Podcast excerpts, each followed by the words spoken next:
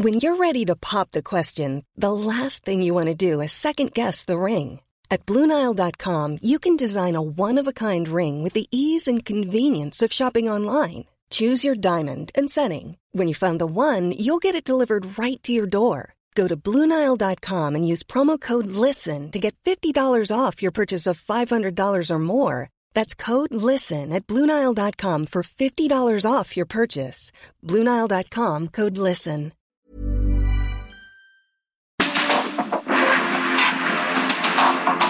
Porque el mundo actual no se entendería sin la economía, las finanzas y los negocios.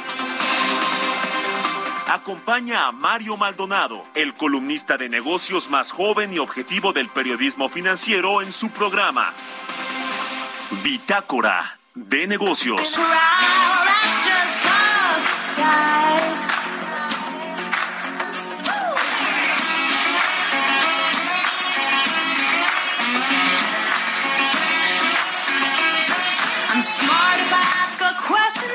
You know the answer to.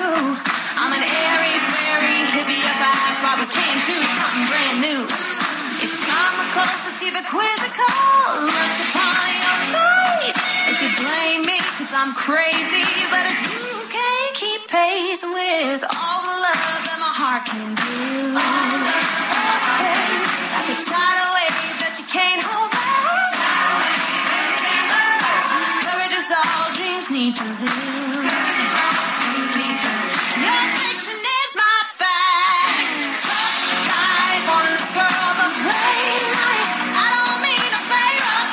¿Cómo están? Muy buenos días. Bienvenidos a Bitácora de Negocios. Yo soy Mario Maldonado. Me da mucho gusto saludarlos en este lunes, primero de agosto del 2022. Arrancamos el mes de agosto y la semana con pues eh, mucha buena vibra y buena actitud para comenzar como todos los días tempranito en punto de las 6 de la mañana la barra informativa del Heraldo Radio.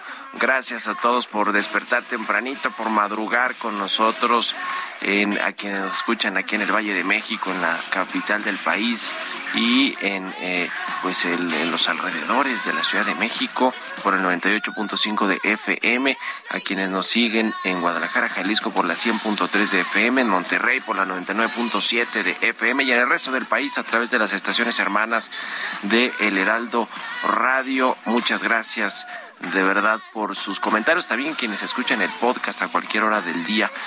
Y bueno, pues regresamos ahora sí y agradecemos aquí a Jesús Espinosa que estuvo la semana pasada de martes a viernes en esta en estos micrófonos, nuestro productor y jefe de información, al Inge también, al buen Quique aquí en los controles, a todo mundo quienes estuvieron estos cuatro días, cuatro días eh, al pie del cañón mientras estuvimos fuera, que por cierto nos encontramos también a gente que escucha aquí el programa, como el empresario Gabriel Pineda, que nos lo encontramos y bueno, pues nos, nos dijo que todas las mañanas tempranito se despierta para sintonizar Bitácora de Negocios. Es un empresario del sector ferroviario, así que le mandamos un saludo, o un saludo a todos, a todos también los que nos escuchan tempranito y nos envían sus comentarios en redes sociales, en los correos, o nos, o nos dicen de plano en, en la calle donde nos encuentran. Así que vamos a entrarle ahora sí a los temas importantes para arrancar la semana. Antes un poquito de música como todos los días. Esta semana vamos a estar escuchando canciones de las cantantes eh, eh, country de la actualidad y que, y que bueno, pues están tomando tracción, están siendo escuchadas estas cantantes. Esta es Caroline Jones, Caroline Jones, se llama Tough Guys la canción. Es eh, una cantante y compositora de radio estadounidense de música country y vamos a estar escuchando a Caroline Jones este lunes y le entramos ahora sí a la información. Vamos a hablar con Roberto Aguilar, como todos los días tempranito aquí, los temas financieros más relevantes. La apuesta de la Reserva Federal de los Estados Unidos es menos agresiva y apoya un reporte mensual de bolsas. La caída en la actividad manufacturera de China y de Europa revive temor de recesión global.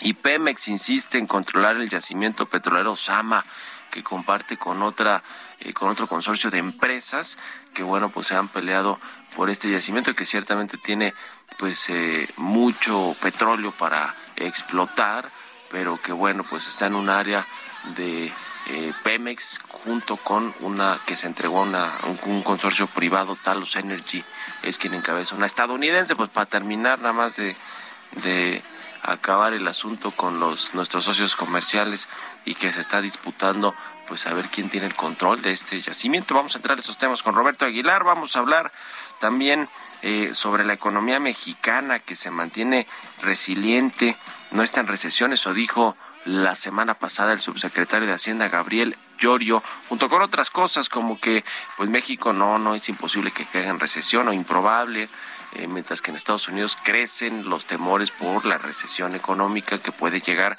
a principios del próximo eh, año del 2023. Eh, bueno, vamos a, analizar los indicadores que salieron la semana pasada, como el de la el crecimiento de la actividad económica para el segundo trimestre del año, que ciertamente ese sí fue un buen dato, hay que, hay que decirlo, mientras que en Estados Unidos cayó 0.9% la economía en el segundo trimestre del año, en México creció y en general también el Fondo Monetario Internacional pues aumentó los pronósticos de crecimiento para este año y los bajó para el siguiente, pero bueno, pues hay eh, perspectivas que nos indican que bueno, la economía mexicana puede eh, tener esta resiliencia de la que habla la Secretaría de Hacienda, incluso también la tasa de desempleo para el mes de junio es una de las más bajas que hemos tenido en los últimos años, desde el 2017 no veíamos una baja eh, una tasa cercana al 3.3% de tasa de desempleo de la población económicamente activa. Es decir, hay algunas cosas que sí hay que resaltar, pero de pronto esos datos los tomamos con pincitas y vamos a hablar de eso con Mario Di Costanzo, consultor financiero, sobre todos estos indicadores. También hablaremos con Carlos Martínez, director general del Infonavit, sobre el nuevo modelo T1000 del Infonavit. Y bueno, como siempre nos actualiza los datos de vivienda, cómo va este sector eh, los créditos y el otorgamiento de créditos para construir vivienda nueva o, para pues inyectar estos recursos a una vivienda que ya se tiene o para comprar una nueva eh, vivienda, en fin, eh, vamos a preguntarle también todos los datos, la actualización, qué sucede con el aeropuerto capitalino, los baches, la rehabilitación, que, qué va a pasar con la Terminal 2, que el presidente López Obrador de plano dice que pues casi casi que se tiene que o tirar o rehacer o qué va a suceder con esto y con el aeropuerto Felipe Ángeles. Le vamos a entrar a todos estos temas hoy aquí en Bitácora de Negocios, así que quédense con nosotros en este lunes primero de agosto de 2022. Vámonos con el resumen de las noticias más importantes para comenzar este día con Jesús Espinosa.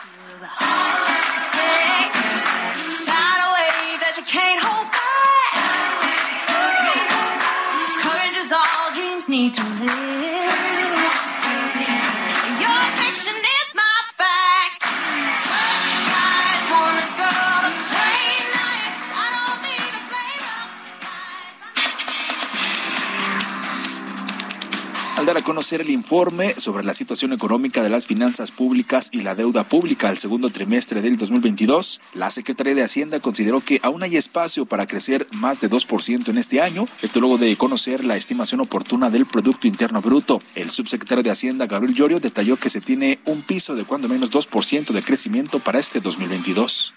En este contexto, la economía, podemos decir, tiene el soporte de un piso eh, de alrededor del 2%, a pesar de que se está observando una revisión a la baja en el crecimiento de muchos de los países, sobre todo en las economías, en las economías avanzadas la mayor parte de los crecimientos alrededor del mundo están prácticamente indicando que eh, el siguiente año el mundo entrará probablemente en un proceso de desaceleración económica. Sin embargo, México es de los pocos países que ha tenido revisiones a la alza en sus estimaciones y esto de alguna manera eh, manda una señal positiva sobre, sobre la economía mexicana.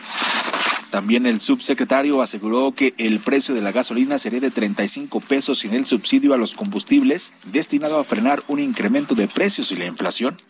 Tenemos mayores ingresos petroleros derivados de un mayor ingreso de un mayor precio del petróleo. Eh, sin embargo, tenemos menores ingresos tributarios derivado que hemos activado al 100% el estímulo del IEPS para mantener el precio de la gasolina eh, estable en alrededor del 21 22 pesos por barril. Solamente me gustaría resaltar que si no se hubieran tomado estas medidas, el precio de la gasolina estaría alrededor de 35% y la inflación habría llegado a un nivel de 11%.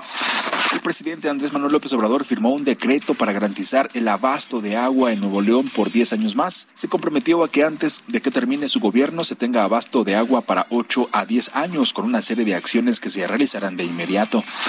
Petróleos Mexicanos ahorrará 3 millones de dólares al mes gracias al rescate de un barco. Se trata de una nave que Pemex adquirió aproximadamente hace 15 años. Su función permite la recepción de la producción de distintos campos marinos de la empresa. Así lo dijo en un video publicado en Twitter Octavio Romero Oropesa, director de Petróleos Mexicanos.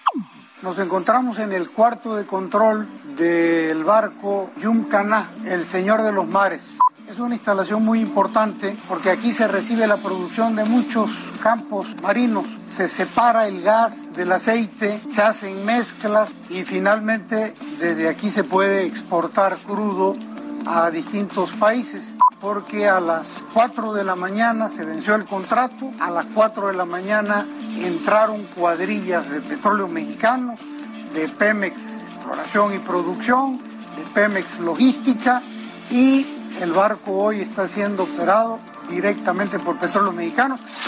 El gobierno de Estados Unidos expresó su preocupación por la declaratoria de seguridad nacional que hizo el gobierno de México para continuar la construcción de obras prioritarias como el tren Maya, ya que la declaratoria va en contra de los compromisos de transparencia.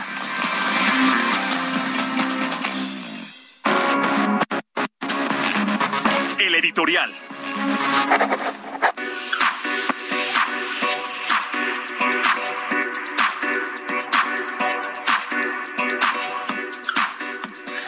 Y bueno, pues en otro eh, round eh, de lo que ha sido la batalla de los empresarios de la iniciativa privada con el presidente Andrés Manuel López Obrador y, y su gobierno, el gobierno de la autodenominada Cuarta Transformación, pues se abre otro frente y este tiene que ver ahora con el tema del agua y del decreto del viernes pasado que pues el presidente López Obrador dijo que por decreto se va a racionar o a racionalizar este eh, pues el líquido este tema del agua eh, en los eh, diferentes estados de la República Mexicana, sobre todo los estados norteños, que son los que tienen la, mayor, el mayor problema, sobre todo el caso de Nuevo León, de Monterrey, de eh, pues esta eh, zona del país que se ha quedado sin agua. Y bueno pues este decretazo es que involucra que por lo menos en los próximos seis meses más de 22 mil millones de litros de agua van a redirigirse a las familias, a los hogares, en lugar de que vayan a las empresas. Es decir, que pues le va a pasar la factura a la producción de empresas, por ejemplo, el tema de las bebidas, de las bebidas y de la cerveza, las bebidas, los refrescos, las aguas, los jugos, etcétera, los que produce, por ejemplo, Coca-Cola FEMSA que está sentada ya en Monterrey, Nuevo León, eh, y que bueno, pues eh, lo mismo Carca Continental, que son dos embotelladoras muy importantes de Coca-Cola Company, pues seguramente van a verse afectadas por estos, eh, pues por este decreto del presidente López Obrador, lo mismo que las cerveceras como Heineken, que también está ya en Monterrey, Nuevo León, pero también, además del sector agropecuario que consume muchísima agua, que yo creo que ahí el presidente López Obrador, como pues algunos no son grandes empresas, sino pues productores pequeños, medianos, eh, no creo que por ahí les pase la factura, pero fíjense que quien sí consume mucha agua también es el sector acerero. Es el caso, por ejemplo, de Ternium, que es una de las principales acereras del país, que ahora eh, eh, pues es parte de este grupo Tequint internacional, que por ejemplo consume 15 mil millones de litros de agua al año, es decir, esa es la concesión que tiene, le sigue Vitro, también una empresa importante en el tema industrial allá en, el norte del país, en, la fabricación, por supuesto, de productos de vidrio, pero de muchos otros, tiene una concesión para obtener 5 mil millones de litros de agua al año.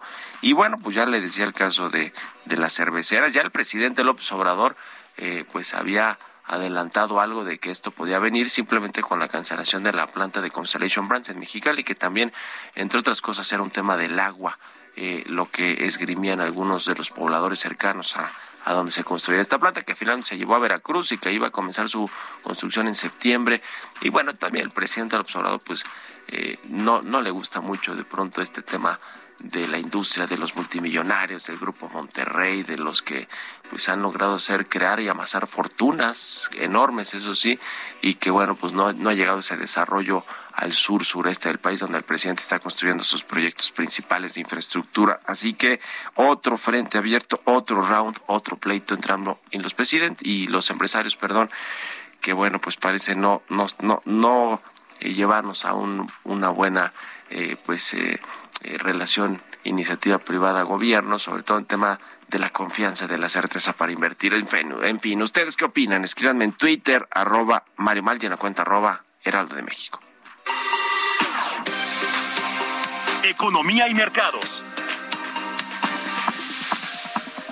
Roberto Aguilar ya está aquí en la cabina del Heraldo Radio. Mi querido Robert, ¿cómo te va? Buenos días. ¿Qué tal, Mario? Me da mucho gusto saludarte a ti y a todos nuestros amigos. Fíjate que una noticia importante que se está dando en el mundo es que justamente la ONU celebra la salida del primer barco de grano de Ucrania. Esto se había llevado varias semanas justamente de un acuerdo entre Rusia, Ucrania y donde estuvo interviniendo también la ONU, pero también eh, otros países para que justamente Turquía específicamente para que justamente se pudieran destrabar pues las limitaciones para que se pudiera eh, pues exportar el grano de Ucrania. Esto en la semana pasada ayudó a una baja este temporal del precio de los futuros del trigo, pero bueno, ya ahora que es una realidad esto podría eh, disminuir también las presiones a nivel internacional. Ojalá así sea, porque esta es una parte muy importante y fundamental en el mundo. También te comento que los mercados bursátiles se mostraban confusos al inicio de esta semana, ya que hubo decepcionantes datos económicos de China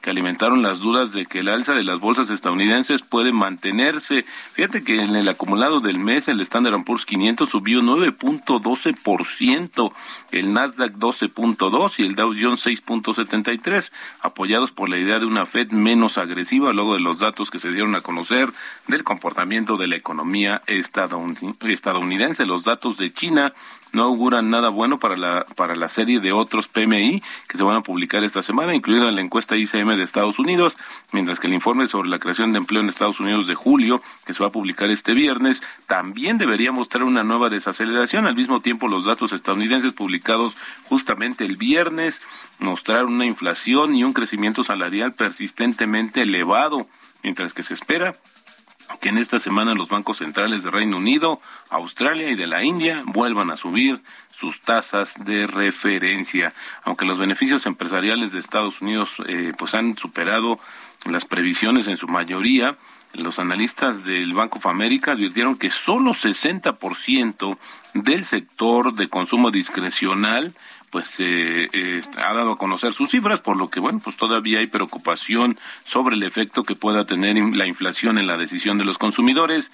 Y bueno, nuestros indicadores del mercado alcista también indican que es prematuro decir que se ha tocado fondo. Los mínimos históricos de los mercados han estado acompañados por la activación de más del 80% de estos indicadores frente a solo 30% actual. Esto lo dijo justamente el Banco Internacional. Y te comentaba de los datos de China. Fíjate que las fábricas justamente de este gigante asiático registraron un crecimiento más lento en julio, justo un mes después de haber repuntado con fuerza, con una persistente debilidad de la demanda y brotes de coronavirus que han devuelto eh, al vasto sector manufacturero del país a un nuevo periodo de incertidumbre.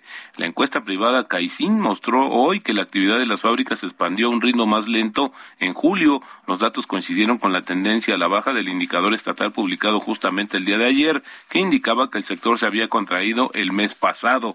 Los centros manufactureros de China, incluido Shanghái, que hemos platicado también varias veces, experimentaron un sólido repunte en junio tras los confinamientos generalizados de COVID. Esto eh, en la primavera, pero el impulso ya había mostrado signos de desaceleración en un escenario de nuevos brotes del virus y de un debilitamiento de la demanda nacional y mundial así como una prolongada caída del mercado inmobiliario. Así es que China también padeciendo, no la ve llegar todavía, a pesar, y se sigue esperando que el gobierno haga un anuncio justamente para impulsar la economía de aquel país. Y bueno, también otro dato que se dio a conocer el día de hoy, Mario, es que la actividad manufacturera de toda la zona euro se contrajo el mes pasado y las fábricas se vieron obligadas a almacenar los productos no vendidos debido a la debilidad de la demanda, según mostró una encuesta, lo que aumenta la preocupación de que el bloque pueda caer pronto en una recesión. el índice de gerentes de compra, el PMI, eh, fíjate que fue cayó a 49.8 puntos en julio desde el 52.1 de junio, justo por encima de una lectura preliminar de 49.6 puntos, pero por primera vez bajó la marca de 50 que separa el crecimiento de la contracción desde junio del año 2020. Y bueno, el tema también que está poniendo al mundo a temblar es esta situación de la eh, pues de la visita que inició justamente ayer Nancy Pelosi, la presidenta de la Cámara de Representantes de Estados Unidos, que inició justamente en Singapur una gira por cuatro países asiáticos en un contexto de intensas especulaciones sobre la posibilidad de que provoque la ira de China si visita también Taiwán la isla autogobernada que reclama justamente China. Ayer la oficina de Pelosi anunció que iba a encabezar una delegación del Congreso a la región que incluiría visitas a Singapur, Malasia, Corea del Sur y Japón. No mencionó a Taiwán. China consideró que la visita de responsables estadounidenses en Taiwán son una señal alentadora para los independentistas de la isla. Bueno, sin embargo, Estados Unidos no tiene relaciones diplomáticas oficiales con Taiwán, pero está obligado por ley a proporcionar a la lista, a la isla, perdón, pues justamente los medios para defenderse. Bueno, había hasta el ejército chino amenazó también con no quedarse quietos si se confirmaba justamente esta visita. Y luego te comento que Pemex está dispuesta a invertir miles de millones de dólares en el yacimiento Sama, en aguas del Golfo de México, una vez que la estadounidense Talos Energy, que es líder del consorcio socio en el proyecto, acepte finalmente que la estatal sea el operador. Esto lo dijo justamente su director general Octavio Romero. También te platico rápidamente que el tipo de cambio cotizando en 2027 y la frase del día de hoy, no hay que creer que los demás no hay que creer que los demás, cuando compran masivamente unas acciones, saben más o están mejor informados. Sus causas pueden ser tan diferentes que es prácticamente imposible sacar consecuencia de ello. Esto lo dijo en su momento Andrés Costolani, lo que es lo mismo, pues no irse en manada a comprar o vender una acción. Buenísimo, mi querido Robert. Muchas gracias y nos vemos al ratito en la televisión. Al contrario, Mario, muy buenos días. Roberto Aguilar, síganlo en Twitter, Roberto AH, son las seis con veinticuatro minutos de la mañana. Vamos a hacer una pausa y regresamos con más aquí a Bitácora de Negocios.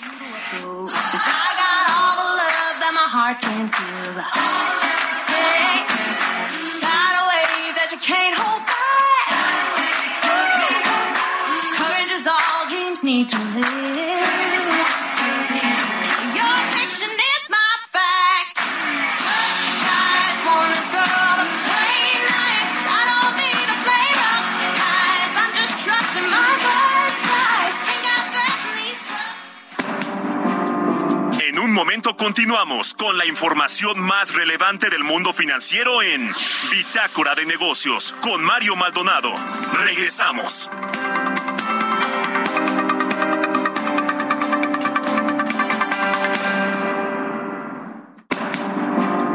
Estamos de vuelta en Bitácora de Negocios con Mario Maldonado. Arranca la 16 edición de Expo Franquicias Guadalajara 2022. No te la puedes perder. 2 y 3 de septiembre en el recinto de los grandes eventos. Expo Guadalajara. Expo Franquicias regresa a Guadalajara, ciudad catalogada como la segunda de mayor emprendimiento de franquicias en todo el país. Renovada, innovadora e incluyente, reúne a grandes empresas y emprendedores para hacer los mejores negocios. Recuerda, los próximos 2 y 3 de septiembre en Expo Guadalajara, el recinto de los grandes eventos, te espera con los brazos abiertos. Hashtag EF Guadalajara. Regístrate en www.expofranquiciasguadalajara.com. No te la puedes perder.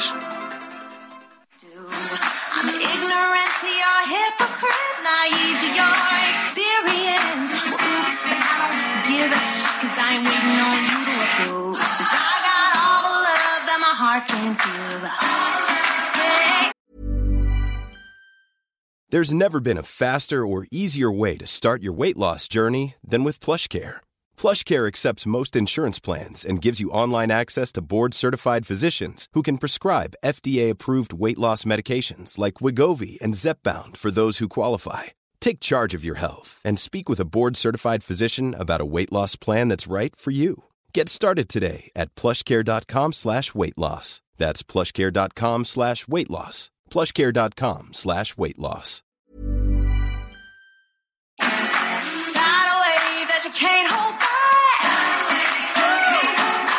Courage is all dreams need to live.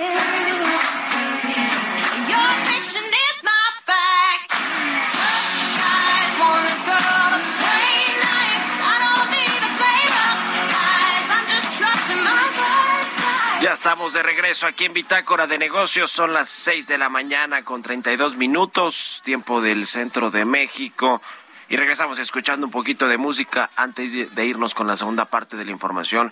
En el programa estamos escuchando esta semana canciones de cantantes de música country en eh, una de las de las unas de las cantantes más eh, reproducidas, escuchadas en las plataformas de música en la actualidad y este es el caso de Caroline Jones y esta canción que se llama Tough Guys es una cantante, compositora y presentadora de radio estadounidense de música country, Caroline Jones, que ha lanzado varios álbums, ya siendo el más exitoso eh, este que se llama Bare Feet, su álbum más reciente, Antipodes, que también fue lanzado el 12 de noviembre del 2021.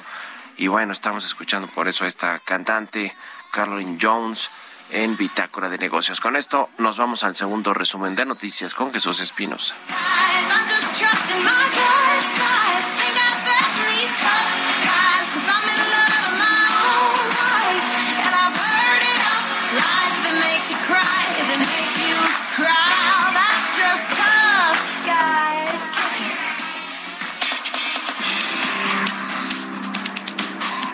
Manuel Mujica, titular de la Unidad de Política y Control Presupuestario de la Secretaría de Hacienda, señaló que el presupuesto de inversión para el sistema aeroportuario de la Ciudad de México para este año asciende a 681 millones de pesos. El gobierno federal extendió el tope de precios al gas licuado de petróleo, el LP, a través de un acuerdo publicado en el Diario Oficial de la Federación. La Comisión Reguladora de Energía destacó que fijar precios máximos al gas LP equivale a otorgar un beneficio a la comunidad que se mantendrá fijo y permanente con la presente regulación a efecto de impedir que el alza en los precios de los combustibles sea pagada a costa de los ciudadanos. El turismo continúa con su racha de crecimiento ligando a siete meses de avance continuo, aunque aún no llega a los niveles de desarrollo que se tenían previos a la pandemia por COVID-19, de acuerdo con datos del INEGI. De enero a marzo de este año, el indicador trimestral del Producto Interno Bruto creció 3.4% en comparación con el trimestre anterior en términos reales. De acuerdo con su reporte de resultados financieros, las ganancias del Grupo Financiero Santander superaron los niveles prepandemia al sumar 6.900 millones de pesos en el segundo trimestre del 2022 y 12.011 millones de pesos de enero a junio de este año. Mientras que el Grupo Financiero HSBC registró una disminución de 13.8% en sus ganancias del primer semestre de este año respecto al mismo periodo previo, como consecuencia de un incremento porcentual del más del doble de sus estimaciones preventivas para riesgos crediticios. Entrevista.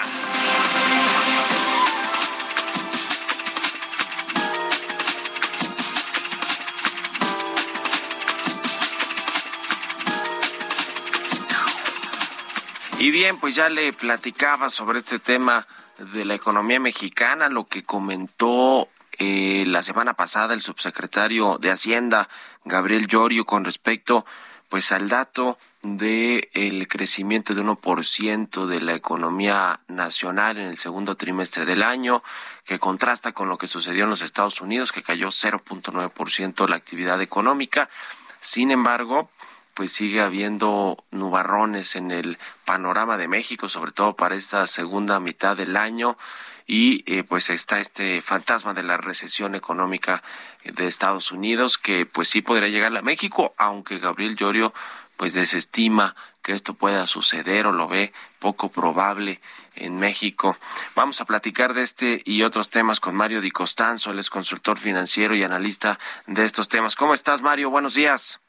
Tocayo, muy buenos días. Un saludo a ti y a todo tu auditorio. Gracias por estar aquí en el programa, como siempre. Pues, ¿qué te parece? Eh, ¿Cómo lees este dato de, la actividad económica del segundo trimestre del año? Y, bueno, pues lo que dijo también el secretario, el subsecretario de Hacienda, Gabriel Llorio, con respecto al tema de la recesión, que pues no nos va a llegar, eso dice por lo menos Gabriel Llorio. Mira, primero que todo, bueno, pues eh, es, un buen dato, eh, está reflejando también tú recordarás hace algunos meses la incipiente o el rebote de la actividad económica en Estados Unidos.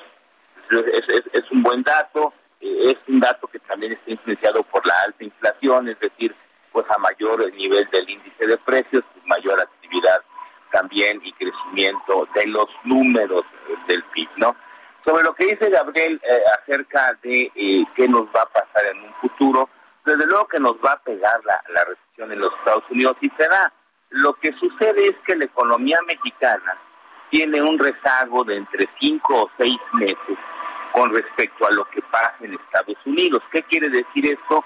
Que lo que pasa en Estados Unidos hoy se va a reflejar en México dentro de unos cinco o seis meses. Luego entonces, si la economía eh, norteamericana entra en una franja, eh, franca recesión, como vemos que lo está haciendo, pues en México le va a empezar a pegar. Ya lo estamos viendo con algunas variables, por ejemplo, como el empleo, como la creación de empleos, eh, que la mayoría eh, de los últimos datos reflejan que se ha estancado, que lo que se está generando es empleo informal, y por el otro lado con las solicitudes de apoyo por desempleo y los retiros de desempleo de la gente, que eh, al primer semestre de este año fueron un poco más de 912 mil eh, personas. Contrariamente, en este primer semestre, eh, el IMSS reportó la creación de 448 mil empleos, es decir, más del doble eh,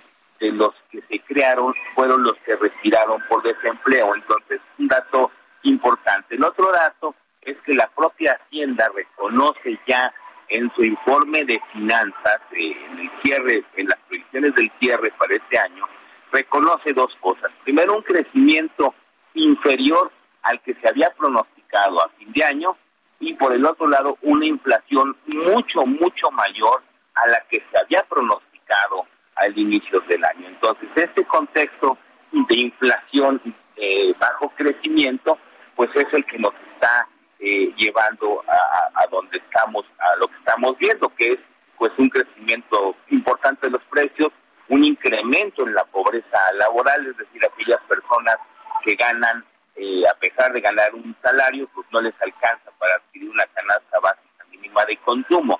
Luego entonces, pues yo creo que Llorio eh, pues está dando su perspectiva eh, desde el punto de vista gubernamental, pero, pero las predicciones, tanto para la economía norteamericana como para la mexicana, son eh, pues un 2023 complicado en términos de crecimiento, incluso con un crecimiento por debajo del de 2022. Pues sí, eh, ese es el asunto porque la perspectiva del crecimiento para todo el 2022, pues para lograr este 2.4% de eh, la Secretaría de Hacienda y que también ve el Fondo Monetario Internacional, que de hecho ellos sí aumentaron de 2 a 2.4% la perspectiva, pues se ve complicado. Tendrían, tendrían que ser dos buenos eh, trimestres estos del segundo de la segunda mitad del año, lo cual se ve pues no no no no fácil, sobre todo por esto que ya nos decías del efecto retardado que a veces tiene la economía mexicana en, en que se reflejen, digamos, la desaceleración de Estados Unidos o de algunas otras zonas importantes del mundo, Asia, Europa. Eh, lo cierto es que hoy, como tenemos esta fotografía, eh, pues es eh, para presumir por por lo menos por lo menos por lo menos por parte del presidente Andrés Manuel López Obrador y, un poquito ahí fue lo que hizo Gabriel Llorio, ¿no? Es decir, el, el Fondo Monetario Internacional recortando la proyección de crecimiento mundial, de crecimiento económico mundial, también de Estados Unidos, de la eurozona, de China y a México pues le da una mejor perspectiva, por lo menos para este año, aunque se queda corto de lo que se había estimado originalmente de 4% de crecimiento para el, para el 2022, ¿no, Tocayo? Así es, mira, como quiera que sea, es una buena, es una buena noticia, pero sí se queda corto a la, a la perspectiva y también te diré, se subió para este año, pero se bajó para el próximo. Sí, es sí, decir, parte eh, donde se espera la mayor parte, digamos, del efecto recesivo de la economía mundial de Estados Unidos y, de, y en México es hacia finales de este año y principios del, del siguiente. Lo que yo señalaba el otro día, pues es que ya si empezamos a medir qué pasaría en, en el crecimiento durante toda la administración del presidente eh, eh, Andrés Manuel, pues seguramente saldrá debiendo en términos de crecimiento o habremos tenido seis años con un balance de crecimiento pues prácticamente de cero.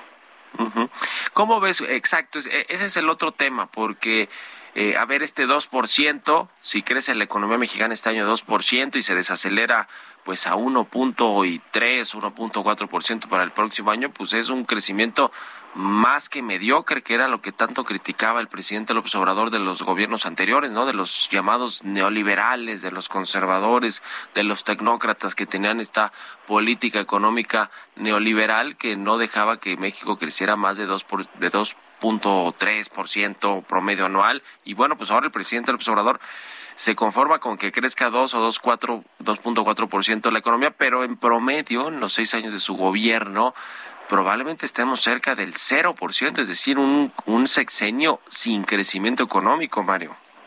Así es, eh, muy cerca del cero o negativo, y lo estamos viendo, y, y, sin embargo, si lo contrastamos, por ejemplo, la deuda, los requerimientos financieros totales del sector público, pues han crecido, el dato de finanzas públicas es de 13.3 billones de pesos, con un aumento de 105 mil millones con respecto a junio, hay que recordar que nos gastamos los, los ingresos petroleros, el ahorro petrolero, hay que recordar que nos gastamos el dinero de los fideicomisos que nos ha informado, eh, eh, eh, y que, por ejemplo, en el caso de salud, en el caso de educación, se observa un, un gasto que es por debajo de lo programado, que la inversión física de gubernamental que se reporta en junio es 70 mil millones de pesos menos a la del programa original, ¿no? A, lo que se había estimado para este año, a pesar de que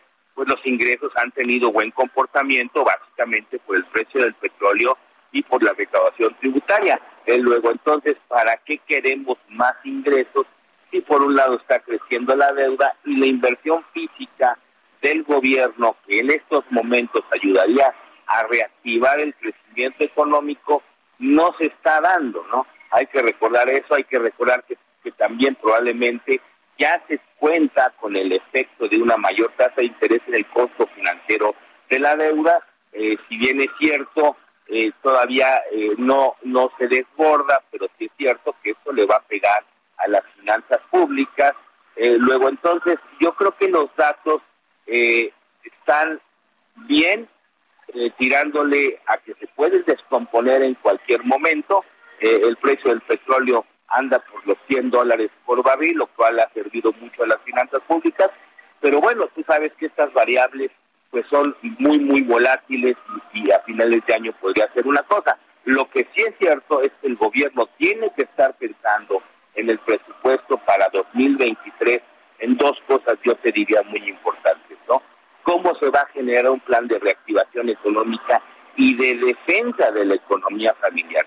Si hay algo que le, ha pegado a la economía mexicana y a las, finanzas de las familias, pues es la inflación que no la han logrado detener.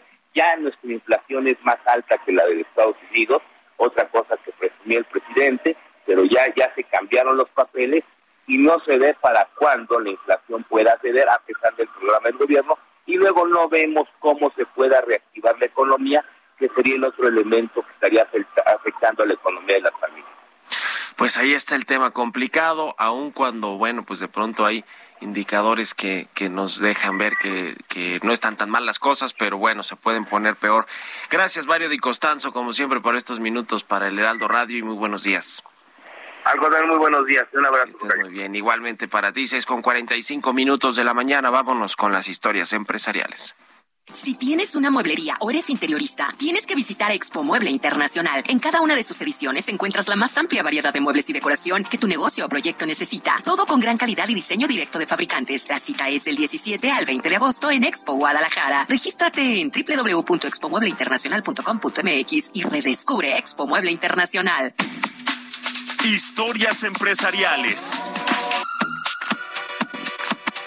El aeropuerto de la Ciudad de México, que no se da abasto, cada vez está peor, no tiene presupuesto, la infraestructura de las dos terminales, pues está, está para llorar, esa es la realidad. Cuando uno utiliza el aeropuerto de la Ciudad de México, el Benito Juárez, pues no eh, pues le da un poco de pena ajena, ¿no? Por los viajeros extranjeros sobre todo y por los nacionales que lo padecemos y que además debería de estar bien en óptimas condiciones, porque para eso son nuestros impuestos, ¿no? Para que se inviertan bien, no en caprichos, sino en cosas que realmente está ocupando la gente.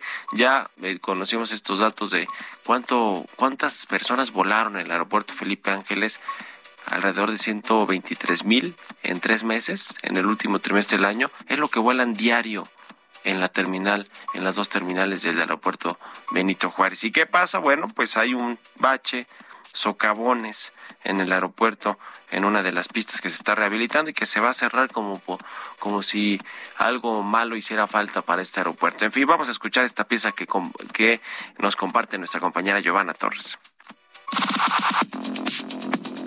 La rehabilitación mayor de la pista 05L diagonal 23R del Aeropuerto Internacional Benito Juárez, Ciudad de México, concluirá en diciembre del 2022, conforme a su proyecto y programa anual de ejecución, informó su administración. Además, señaló que a finales del 2022 se preparará el proyecto ejecutivo para la rehabilitación de la pista 05R-23L, la otra infraestructura que es paralela. Fuentes de la empresa señalaron que hasta concluir el proyecto ejecutivo, se sabrá que necesitará. La rehabilitación de la actual pista en obras consiste en el corte y reposición de carpeta asfáltica según se requiera, colocando malla geotextil y capa de concreto asfáltico. Además, la aplicación y acondicionamiento de sus márgenes laterales, franjas de seguridad y trincheras. De acuerdo con la administración del aeropuerto, se contempla el mantenimiento y sustitución de circuitos eléctricos y equipos de iluminación de borde, ejes y umbrales de pista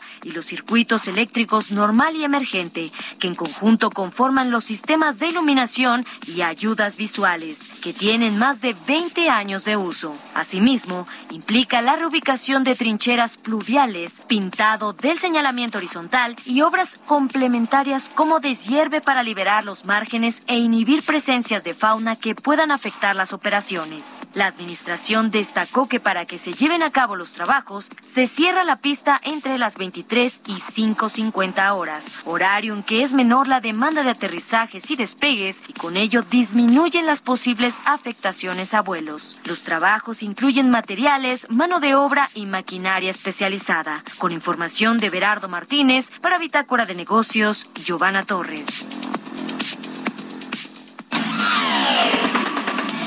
Mario Maldonado en Bitácora de Negocios.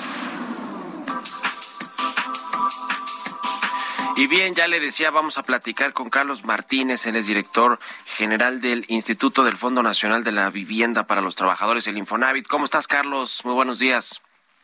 Buenos días, Mario. Eh, saludos a todo el auditorio. Gracias, como siempre, por estos minutos. Pues dos temas que queremos platicar contigo eh, brevemente, Carlos. Uno es este nuevo modelo que lanzaron el T1000 de, de, Infonavit para pues otorgar créditos, para hacer más accesible todavía más los créditos a los trabajadores. Platícanos, por favor, los, los generales de este, de este programa.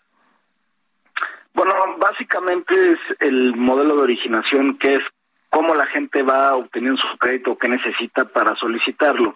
En este caso, este modelo baja el tiempo de espera del, acreditado. Antes se requerían eh, dos años para solicitar un crédito, ahora seis meses. Toma en cuenta, desde luego, el ahorro acumulado en la cuenta de vivienda, el comportamiento de la empresa donde trabajan, eh, también la estabilidad laboral en ese giro eh, comercial o industrial donde trabaja el trabajador y básicamente lo que hace este modelo es hacer responsable al trabajador y al patrón de que el trabajador pueda obtener mejor crédito. ¿Por qué? Pues porque el Infonavit es un asunto eh, tripartito y estamos llevando ese tripartismo al modelo de originación de crédito y que los patrones también se involucren en que si, por ejemplo, los rotan de empresa, como sucedía antes con el outsourcing, pues están afectando al trabajador en sus posibilidades de crédito. O si los patrones no aportan puntualmente sus cuotas patronales, que es obligatorio, pero que muchos patrones no lo hacen a tiempo, afectan a su trabajador. Es decir, es hacer una comunidad y hacernos responsables unos de otros. Ya. Este tema de los puntos, ¿cómo funciona? Porque veo que aquí se dice que son necesarios 1080 puntos para acceder a un crédito. Eh, ¿Cómo funciona este tema de los puntos, las cotizaciones, eh, Carlos?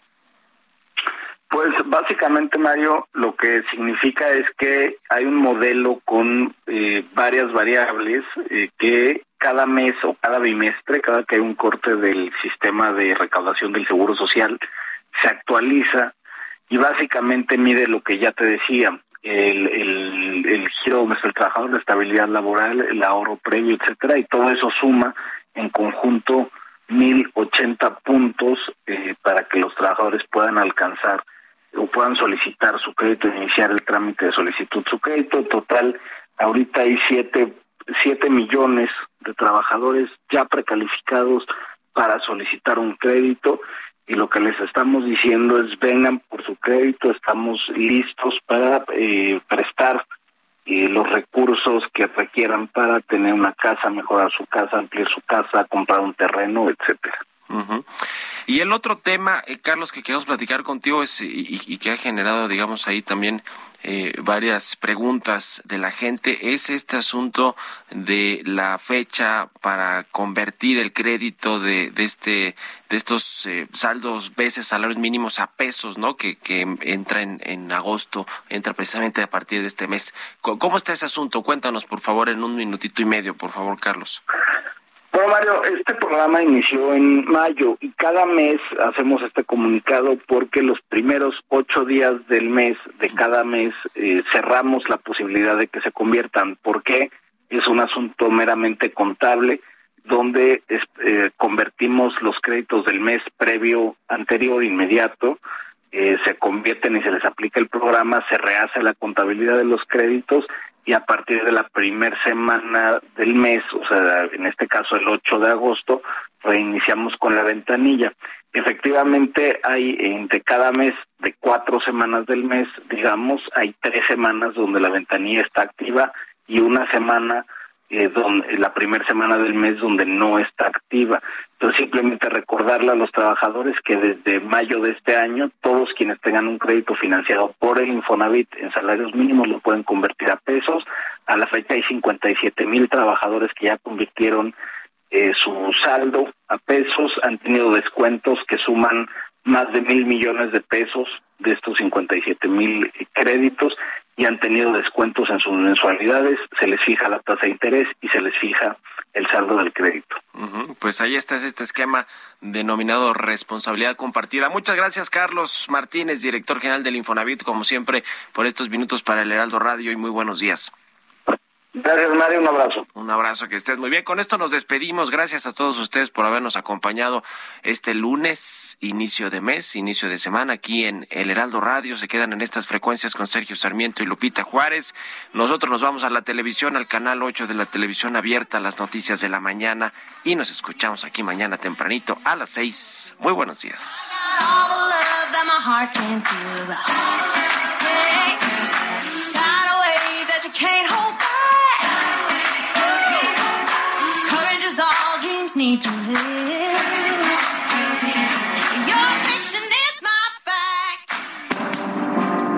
Esto fue Bitácora de Negocios con Mario Maldonado.